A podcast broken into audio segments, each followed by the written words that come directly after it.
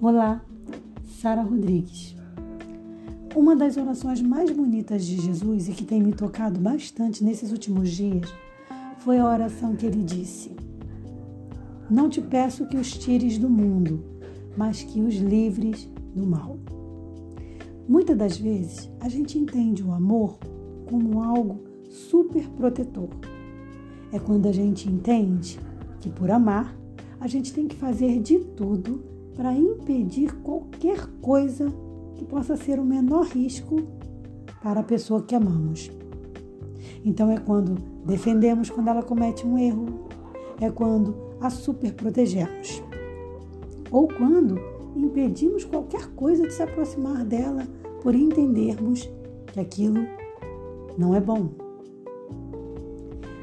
Uma das características do amor que é pouco valorizada é justamente a liberdade. A liberdade de deixar o outro crescer. Quando Jesus fez essa oração, dentre outras coisas, eu imagino que ele também estava pensando. É óbvio que seria maravilhoso pegar todos os meus filhos que me amaram e me aceitaram e levar agora para morar comigo. Dessa forma, eu destruiria o mundo e acabaria com tudo. Mas não foi isso que Jesus fez. Por amor a outros que ainda viriam, ele sabia que o plano da redenção era muito mais extenso e que muito mais ainda deveria ser feito. Por isso a oração de Jesus foi: Eu não te peço que os tires do mundo. Ou seja, eu não te peço que eles não sejam provados, ou que eles não amadureçam, ou que eles não enfrentem desafios, porque é o desafio que faz a gente crescer. Mas aí ele completa a oração. Mais que os livres do mal. Se você é pai, mãe, essa oração é muito importante para você e ela traz um grande ensinamento. Porque nós, pais, temos muito a tendência de querermos super proteger os nossos filhos. E Jesus aqui nos ensina que devemos orar pedindo a Deus que livre nossos filhos do mal, mas que ao mesmo tempo deixe eles aprenderem, permita que eles cresçam. Muitas das vezes também a gente interfere na vida das pessoas que a gente ama.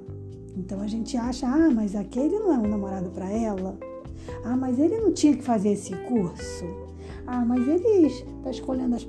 Se a pessoa está fazendo determinadas escolhas, pode ser porque aquilo seja bom para ela. Talvez não seja bom para a gente, mas pode ser bom para ela.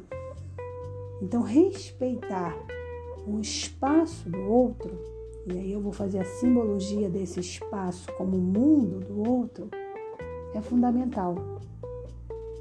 Então você não vai tirar o outro do mundo dele quando você ama. Você vai respeitar o mundo dele, mas vai orar para que ele sempre seja liberto do mal.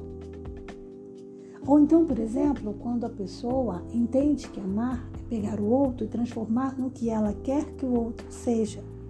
O amor não é isso. Amar é você respeitar o que o outro é e trabalhar para que ele se torne a melhor versão dele mesmo. Então, se você ama alguém, entenda que a sua oração por essa pessoa tem que ser como a de Jesus. Pai, não te peço que os tires do mundo. Não te peço que você o mude completamente. Não te peço que você faça ele fazer o que eu quero, mas apenas que os livre do mal que tu livre de entrar para um caminho errado, que tu livre de cometer um pecado, que tu livre de perder a salvação. Essa tem que ser a nossa oração.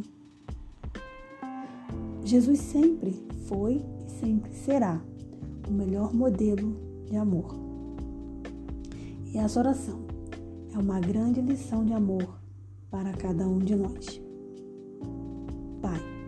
Não te peço que os tires do mundo, mas que os livres do mal.